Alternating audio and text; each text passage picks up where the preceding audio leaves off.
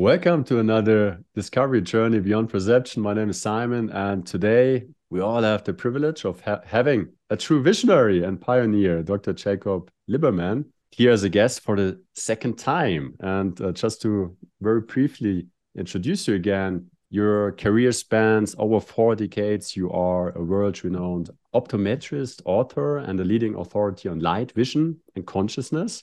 Welcome, Jacob. It's a great pleasure to be here with you again today. Simon, it's always fun to have a nice conversation with you. It's a good way to start the day for both of us. yeah, exactly. Yes. And um, I think in our first conversation a couple of months ago, we spoke about your book, Luminous Life, and also we touched uh, on your philosophy for life. Yeah, I think your insights into vision and optics really challenged quite some conventional ideas about how we see the world. And right. I love as a start, and uh, that's my idea for today, and then we see what we make with that or not. I love to discuss um, this fascinating interplay between our mind, our mind on the one side, on the eyes, but then also the world around us, and um, maybe, possibly, we we will be challenging uh, the boundaries of what we perceive as reality. And so, um, I love to ask you, what's your take on what's real and what is not? And that's a question which I've been curious um, about for quite some years now, and it led to all kinds of unexpected realizations. And those realizations were very different to what I perceived the world or the thing or myself to be. Realizations literally beyond my current understanding, beyond my perception. And that's also where the right. name of this format came from. So, what's your perspective on what's real? So, what I hear you asking is how does someone know truth from belief? Everyone says, Oh, I believe this, hmm. or uh, you need to change your belief. So, what is belief? Belief is what you think is going on. I think means I don't know. The word belief means the opposite of the word truth. Let me repeat that. Belief means the opposite of truth. So then it seems like the world is running on beliefs. When I was uh, a small boy, most people agreed about most things. If you turned on the television when the television was first created, there was one person that would provide you the news that person wasn't giving you their opinion. Hmm. The news was determined by what happened, where did it happen, who was involved, and so on. It was merely a reporting of what occurred, a reporting of what is. So you can say truth is what is, and belief is what you think is very, very different things. You mentioned the mind. The mind is a tool of duality. When you examine the mind, the mind provides something called point of view. It gives you a point of view. You have a certain point of view, someone else has a different point of view. But a point of view is just what it says a point of view. It's not the whole picture, hmm. it's just a point hmm. of view. So the moment you speak about a point of view, you're speaking about a minuscule aspect of what is. if uh, I had a point of view of an elephant and it was in the back of the elephant, I, I might think that the elephant was the part called the hmm. tail, but it's only when you step, step, step, step, step back and the point of view dissolves that one has an experience of something that has nothing to do with anything they've ever thought. So let's talk about the mind and the chatter we hear we often hear people speak about that the brain has two halves the right half of the brain we say is very creative and so on. And of course, creation means something that emerges from nothing. So you could say that the right half of the brain sees what occurs from nothingness. You could say that's what is. The left hemisphere of the brain has to do with creating a narrative. It has to do with a story about what the right half has perceived. And the two halves of the brain communicate by a bridge, a connection called the corpus callosum. Many, many years ago, they were trying to find ways of helping people that were having epileptic seizures. and so they did what they call split brain experiments. They would cut the corpus callosum and they were able to reduce the seizures, but then it gave them an opportunity in real time to see the different functions of the right half of the brain and the left half of the brain. So if you were one of those people and we had split the two halves of the brain, and then I said to you, um, Simon, go out and take a walk, you would get up and you would start walking. If sometime later I would say to you, um, What were you doing? That requires the right hemisphere to create a story about what you were doing. And the right hemisphere would say, I wanted to go out and get a glass of milk. Well, what's interesting that they discovered is the narrative often had nothing to do with the actual experience. And even when it was related, it was often very inaccurate. So the left hemisphere of the brain creates a story, a narrative. We often hear that voice inside but that voice is rarely, if ever, correct. But we have been conditioned to trust that voice.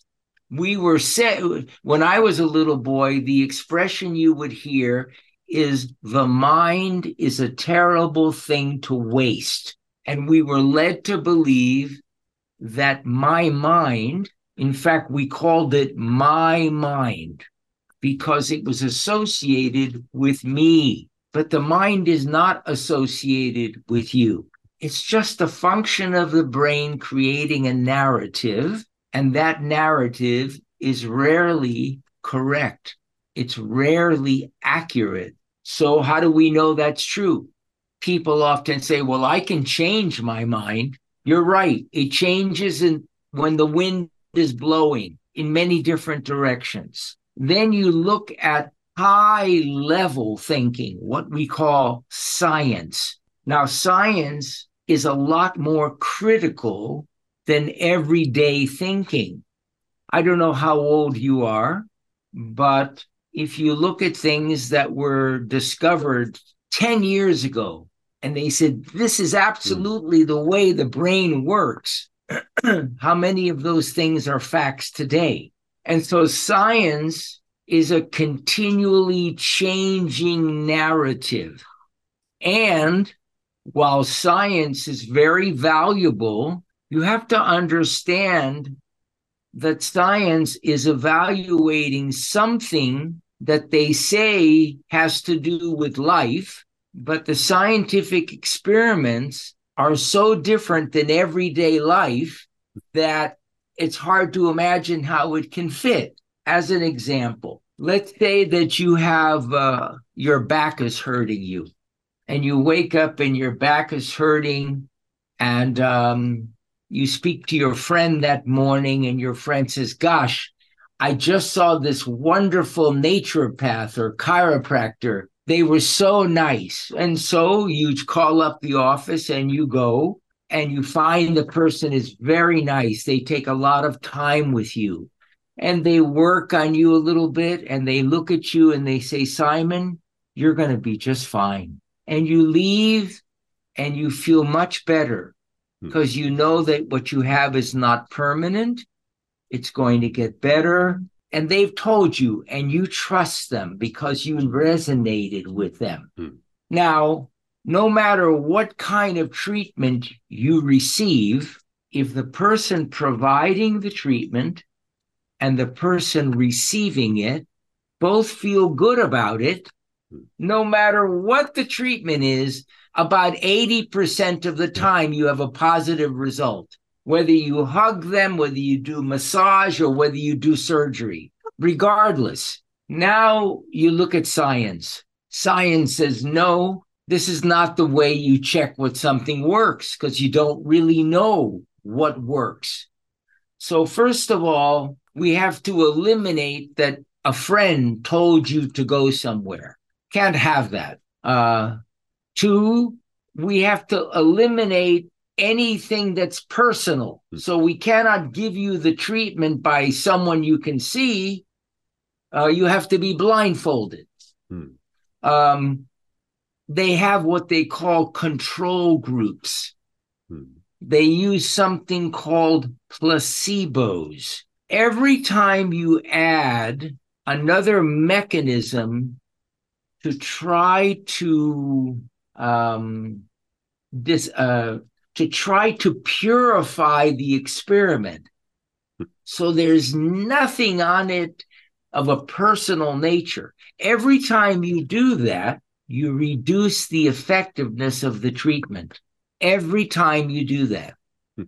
And if you keep adding controls, you can eventually create an experiment that you get no results. What's fascinating about this is when you look at the science for pharmaceutical agents and even surgeries, you find that most of the time there is not a statistically significant difference between the treatment group and the placebo group. Let me repeat that again. We're looking for the truth but the way we design the experiments, you cannot tell whether something is working or nothing is working. So then the question is is nothing truly nothing? Or is there something going on? Because what causes us to get well is a combination of things that together make up life. How you feel, what's going on in the mind, whether you resonate with another person. So, what I'm sharing with you is that truth is very different from belief. And let me give you another example. You are aware of the term mind body medicine. Hmm. Essentially, over the last many years, we have discovered, and the reason they call it mind body medicine or psycho neuro immunoendocrinology mm-hmm. is because the reason psycho or mind is first is because what one believes in and believes is going on has a profound effect on their biology. So, what has essentially been discovered in the field of psychoneuroimmunoendocrinology is that our beliefs are translated into our biology. What we think has a big impact upon us, and it can move us one direction or another direction. So then, all the people that are into the mind and creating their own reality and making the right choices say, well, we only want what's going to create what I want. Of course, they then discover that that doesn't work either. So, one of the uh, pioneers in that field uh, was a wonderful neuroscientist named Candace Pert. Um, she wrote a book called Molecules of Emotion. Candace was a friend of mine and a colleague, and she introduced me to a large degree to this work and was sharing with me that one what one believes has a lot to do with the state of their health. In other words, one's point of view hmm. has an effect. So if then the world says, well, then we have to change our point of view to change the effect. I came up with something very, very different. What came to me was, well, what happens if there's no point of view? Ah, that's a very interesting question. Candace said to me, I never considered that. But let's consider that for a second. In physics, they have an expression. They said, the world changes when God blinks. In other words, when the source of creation isn't looking, everything changes. When you don't have a point of view, it's the same as not looking. Everything changes. Well, what does it change into? Because we say the only constant is change. So, what is it changing into? It's changing into the default setting, the original state. The original state usually begins with no problems. Mm-hmm. It's like buying a new car. You get it with a warranty. You will not have any problems for 48,000 miles or 100,000 miles. That's typically what happens with the body. You come in with a warranty. You won't have any problems until you are conditioned with ideas about the world. That's called adulteration. We've adulterated you by telling you what we think is going on. So, as an example, maybe we spoke about this last time, but I don't know, so we'll just go. When you were born, Simon, the doctor, the nurse, whoever delivered you from your mother, they held you up. They made sure your body was doing this, was breathing. Mm-hmm. So they make sure first you're alive and then their eyes go down to your genitals and they announce, ah, it's a boy. And your mother then says, ah, we'll call him Simon instead of Susan. And then the father says to your mother, I'll go home and I'll paint the room blue because blue is for boys and pink is for girls. And um, I'll buy some nice outfits for a little boy not a little girl. And that's the way it begins. But, you know, in life, we say things are not black or white, they're shades of gray. Well, what's interesting is the human body sometimes has biologically male genitalia, sometimes it has female genitalia, sometimes it has neither, sometimes it has both, but the person is much more than their biological tools. Genetics plays a huge role in the balance of hormonal distribution and many different aspects of physiology, which then determine how the person experiences themselves. Most females don't experience themselves as males. Most males don't experience themselves as females.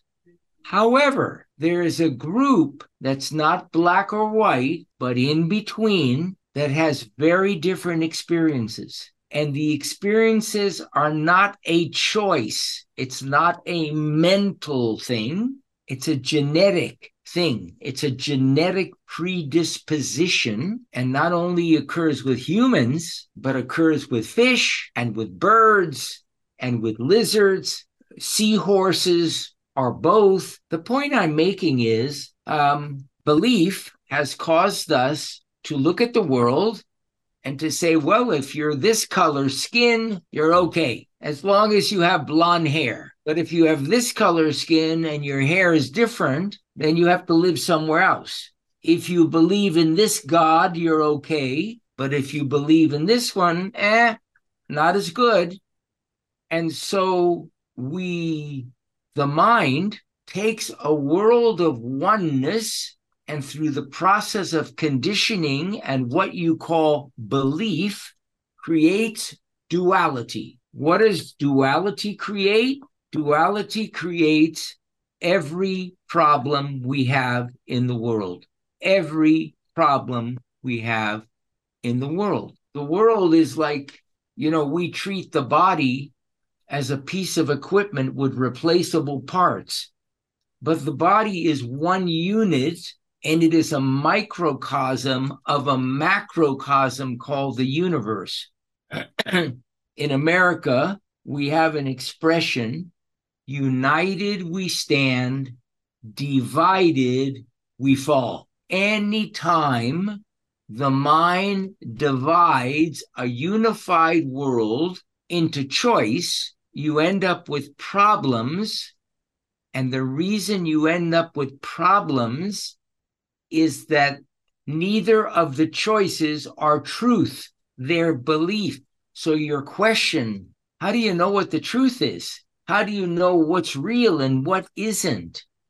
What's real is what's called a direct experience. It's not something that is internally generated.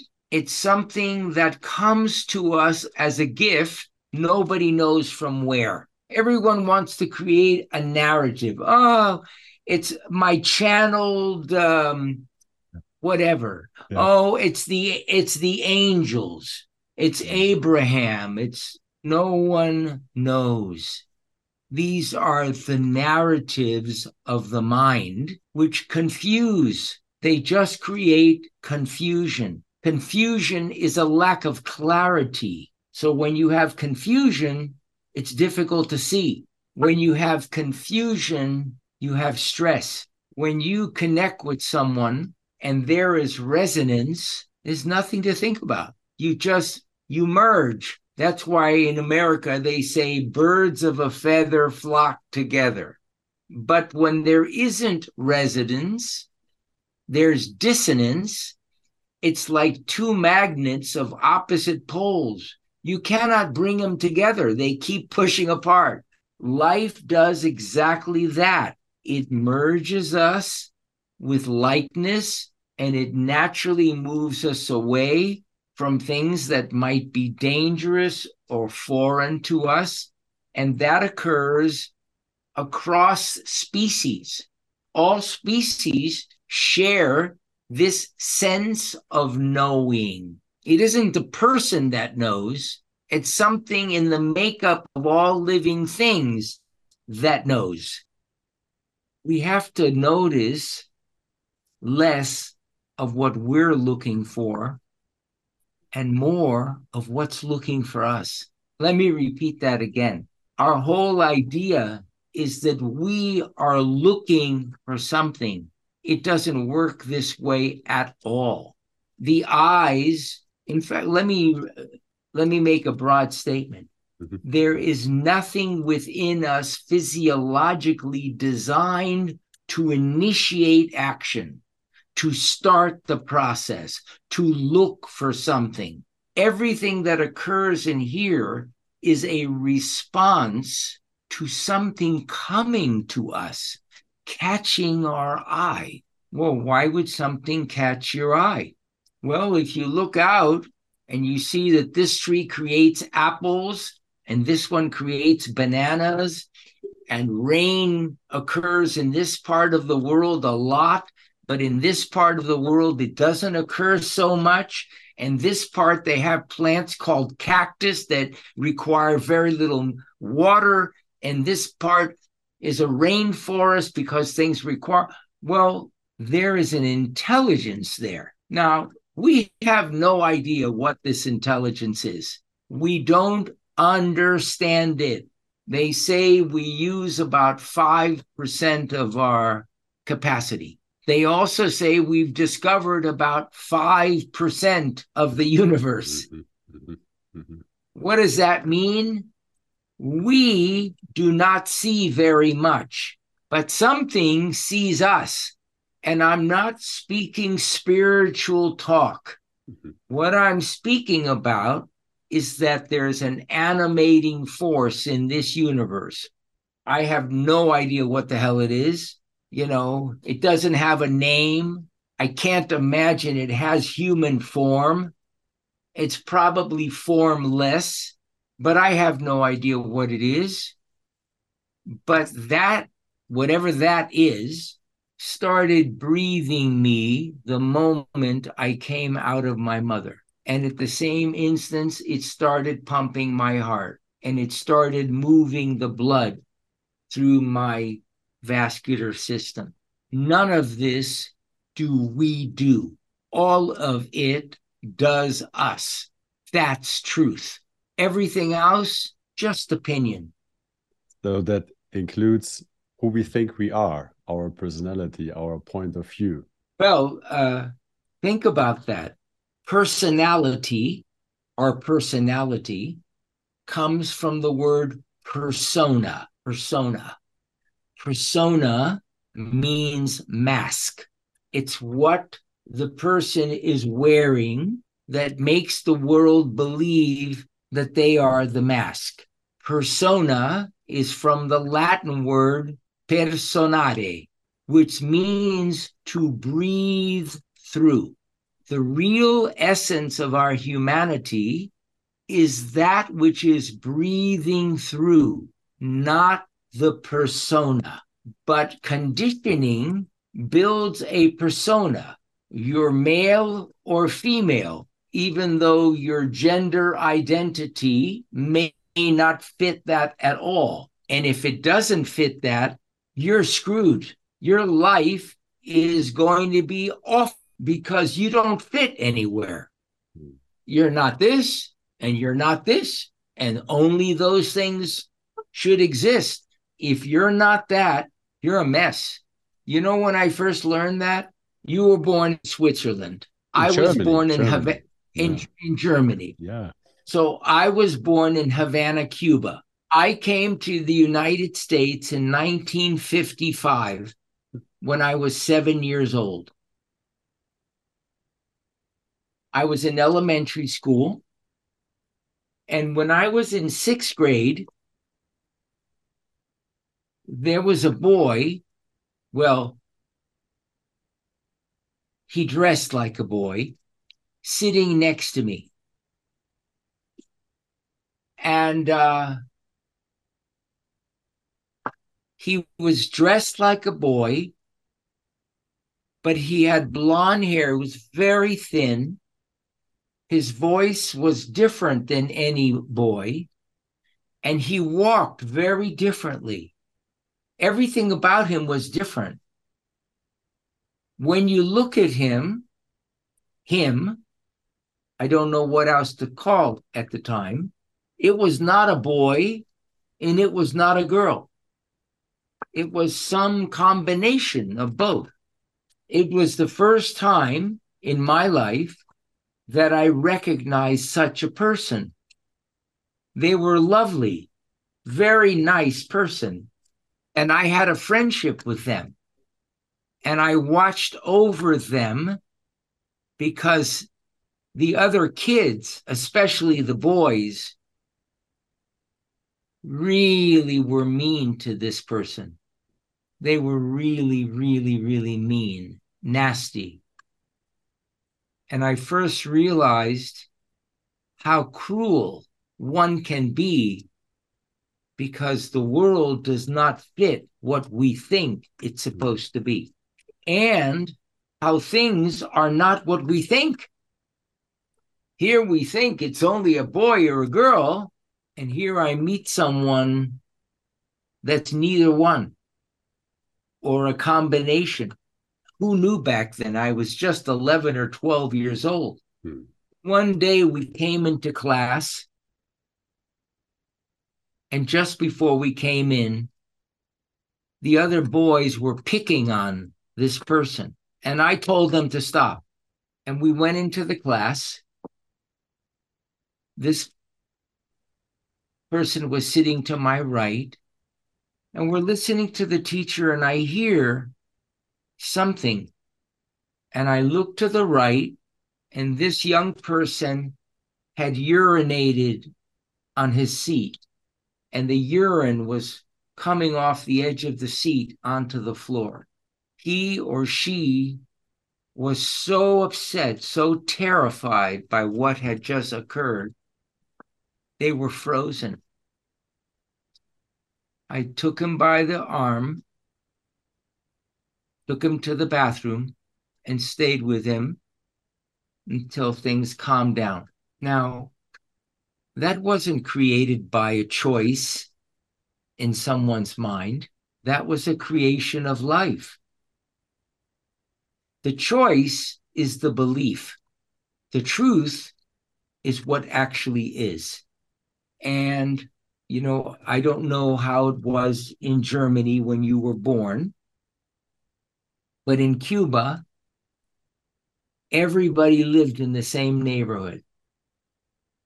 And my family was getting by working seven days a week like all the other working people. When I was about four years old or five years old, I would go up on the roof and I would look onto the street because the streets had very little cars at the time. so the streets were filled with people walking. Hmm. You looked down and it was an ocean of people. Every color, every religion, every variety that you could imagine was all there. It was crowded like sardines in a can but there was never a traffic jam. Everything flowed because everyone just got along. That was the environment I was born in. Because of that, I can honestly say I never had a racist thought. Oh, this one is better because they're white, or this one is black, hmm. or this is the right. I never had that. And I've never, to this day, and I'll be 76 in November, hmm. I, I don't even know where to put any of that.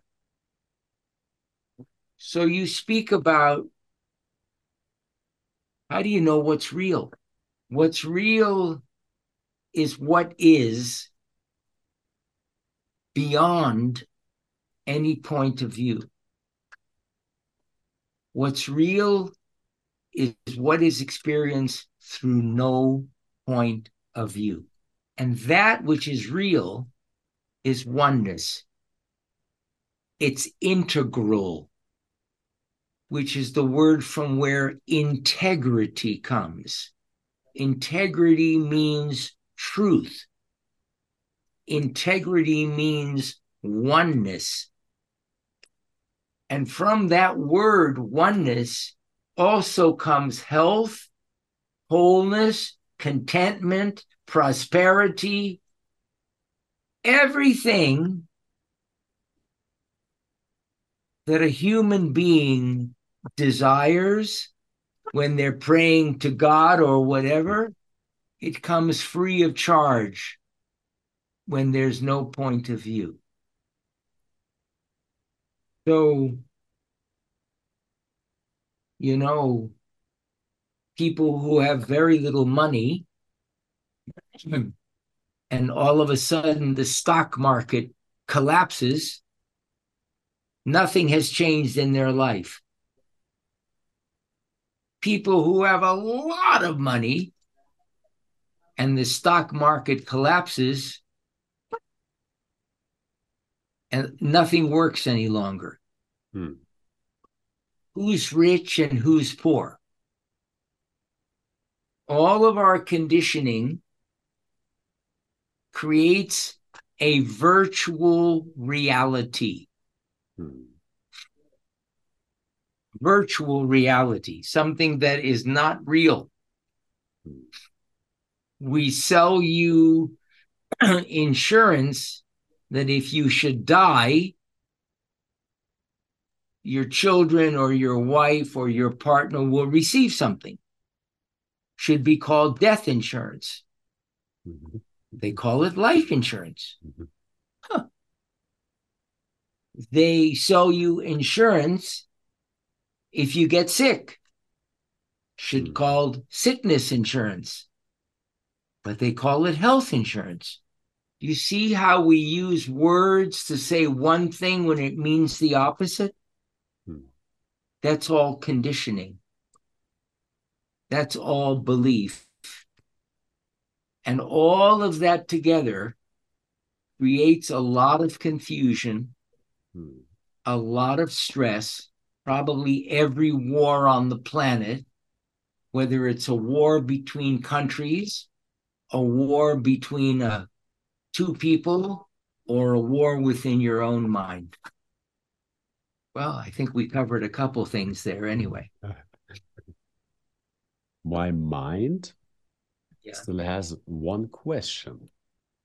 So, if there is a point of view, but uh, from what I know um, here, what what what I'm hearing you proposing is that um, when there's no point of view, things fall into place, and you shared a couple of things: health, wholeness, prosperity, free of charge. So, how to get rid or not identify or to transcend one's point of view if there's still a point of view? So, question. you said a moment ago my mind has a question. How do you know it was your mind? where where did this question come from? Honestly, I I have no clue. Yeah. Ah, good, good. Thank you. yeah. So you we yeah. were we were sitting here speaking. Yeah. Mm-hmm and right in the middle of the speaking, and the mind was empty, wasn't it? You weren't sitting and thinking about something, were you? I was listening when we were speaking. Yeah, yeah, yeah. We were just everything was quiet, hmm. and then all of a sudden something came to you, and it probably was something like this. Wow, this is really exciting. So, what's the next step? How does one actually and they you assumed that that came from the mind. So this is an answer to your question. You made an assumption, and based on an assumption, you said, My mind has a question. I would say that something else occurred. That while we were in the silence of whatever this is that was going on, it was a transmission, if you will. that while we were in a state of emptiness, something began to fill up our glasses. And what came to you is can you speak about what's next? so, the different, how do we get there? You have to notice that part of the conditioning is giving credit to the mind when no credit is due, that there is a difference between internal conversation and something that just comes to you, but you don't know where it comes from. And that's why I asked, How do you know? And you said, Well, I don't. Right, you don't, because it came to you rather than from you. What comes to us comes to us because it's looking for us. Why is it looking for us? Because it's providing us the sign that says, make a right here, go this way, speak with this person. And usually this doesn't come in words. It, it's just something that's clear. So in engineering, terms, we would say, well, we have to reverse engineer it. Mm-hmm. We have to start going in reverse. So you first begin to notice that, wow, there's a part of me that every time something comes to me, I've been trained to say that came from my mind. Not so. Not so. You know, you asked a question, and then something started coming out of me. The people who are listening would say, Wow, Simon asked this question, and then Jacob answered it. that means Simon gets credit for the question, Jacob gets credit for the answer. The question had nothing to do with Simon, and the answer had nothing to do with Jacob. The source came up with both the question and the answer. you had a question. from the beginning. You knew what that question was, but you didn't know from where the question came. You just knew, oh, Jacob and I are going to speak again. And all of a sudden, oh, that's it. I want to ask that. It was like that, yeah. It was just like that. It was, yeah. And when it came to you, you got excited. Why? Because it was a surprise. the surprise isn't something you knew in advance, mm. it's something that caught you off guard. It was a surprise. That's what life provides us a continual surprise. So the question had you, you didn't have the question. Mm-hmm. you shared the question with me, and all of a sudden something started speaking. Mm-hmm. And you made an assumption. You assumed the question came from you, and the answer came from me, and everyone that's listening had the same thing. Mm-hmm. mm-hmm. mm-hmm. Simon is a great interviewer. Jacob has all these interesting responses. It's all bullshit. It's all bullshit. It's all virtual reality. I have no idea from where any of this occurs. And if you speak to a neuroscientist, yeah. they will tell you that none of us know what we're talking about. Mm-hmm. Mm-hmm. That none of us plan, even though we think we practice and we rehearse and we get the PowerPoint presentation. Mm-hmm. But when the real thing happens, something altogether different occurs. And it's not coming from us, it's coming through us. So that's what's real. But we've been trained to label it something different, which is not real. And we've been believing this. And so, you know, the greatest cause of disease is stress. What is stress? Stress is when you have an allergic reaction to something in life. Why do you have such an allergic reaction? Because reality and mentality are totally unrelated. And so they don't match up. There's dissonance rather than resonance. These things we're talking about, when I was a little boy, they would say, Oh, she knows it by heart. That's what it means to know by heart. What we know by heart is truth. And it's not us that knows it, it just is. There isn't a knower of the truth, there's just the truth. And when it is flowing through effortlessly, it sets everything free because it isn't a person speaking, it's something else that's beyond anyone speaking. What a nice conversation about something we had no idea. Yeah, exactly. Yeah. yeah. Mm. It's uh, kind of stepping out of the catalog of life into life, being right with, uh, the catalog with all those of meanings life. and definitions yeah. and assumptions we have absorbed. I don't know, might have come up ourselves.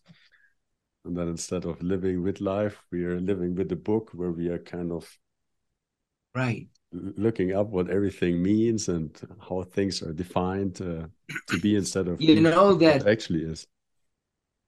I'm sure that you have probably had the pleasure of interviewing famous people at different times. And when we think of someone who's famous we say fame and fortune. You become a big shot and you become rich. Most of the people that I know personally who have achieved fame their fame is accompanied by misfortune. My mother used to say, Be careful, you shouldn't become famous. because when you become famous, your persona gets bigger, hmm. but often your humanity gets smaller. I have no interest in the persona whatsoever. Let the humanity grow like a big tree. Let us touch each other as just ordinary human beings. Nothing is more powerful than that. And when you are inviting us to do that, um, do you have a recommendation of how to do that? Is that you see how? Is it um, yeah how with that question? Is it uh... yeah? You see how means what do I have to do? Yes. But the reason we're called human beings, not human doings, is because there's nothing to do. Everything gets done by itself, just like the breathing, the heart pumping, the blood pressure, the hormone release. When you go to sleep, when you wake up, when you go to the bathroom, when you eat, when you pay your bills, all of these things they just occur. They just occur. The how is notice. Just notice. You said before, well, how do you how do you know that? You said my mind wants to know how, yeah. And then rather than answering the question, I asked you a question that brought you to that question, which is, are you sure that came from the mind? And all of a sudden, you realize that the question that began this conversation also didn't come from you. It came through you. It came to you as a gift. So, how does it happen? you begin to notice the difference between what we have been told, what has been conditioned into us, and what's the truth. Like, for instance, every religion has something that they pray to. It could be something we put the name God, whatever it is, and we think it looks like an old man with a white beard. What a silly idea or it's this, or it's this. Um, and it's interesting that if you look at all the religions across the world, most of them have similar stories. Maybe it has a different name. Everyone believes this, but none of us were there. None of us know. How does one know? What I'm saying is Belief is virtual. Trust what you know by heart. The mind does not know anything.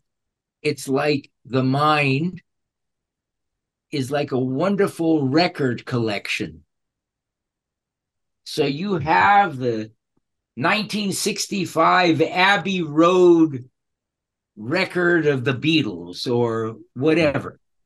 and you can remember all of the things in that library. so the mind is like a library of information. The library doesn't doesn't create anything. It just stores old information. What's the value of old information in a world that's constantly changing. If you approach a constantly changing world with an old set of eyes, you don't actually see what's there. Hmm. That's truth. What you see is what you believe. There's a an ancient Hebrew text called the Talmud, and the Talmud states, We do not see things as they are, we see them as we are. Hmm. Awareness is curative. We begin to notice, and each time we notice something that's different, the noticing gets bigger and gets bigger, and awareness keeps expanding.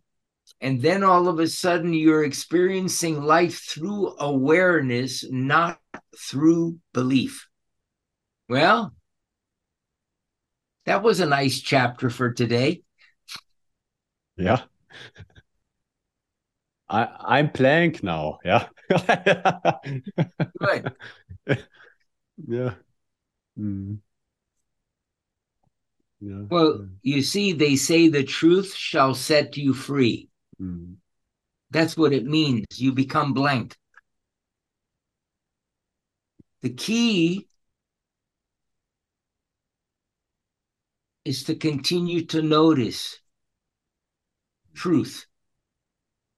And then that continuously begins to create new state of blankness. Yeah. I think I have to get a pair of wings like you have behind you. I'm happy to help with that one. Yeah. yeah. Uh, yeah. Um, Jacob, uh, yeah, what a wonderful conversation. Thank you for your time, presence, oh. the blankness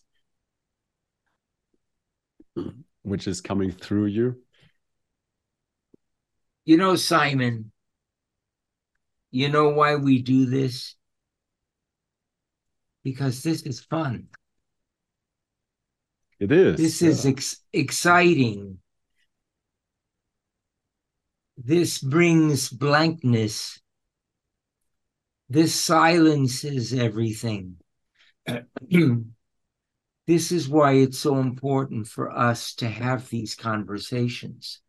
When I say us, I don't mean you and me, I mean all of humanity.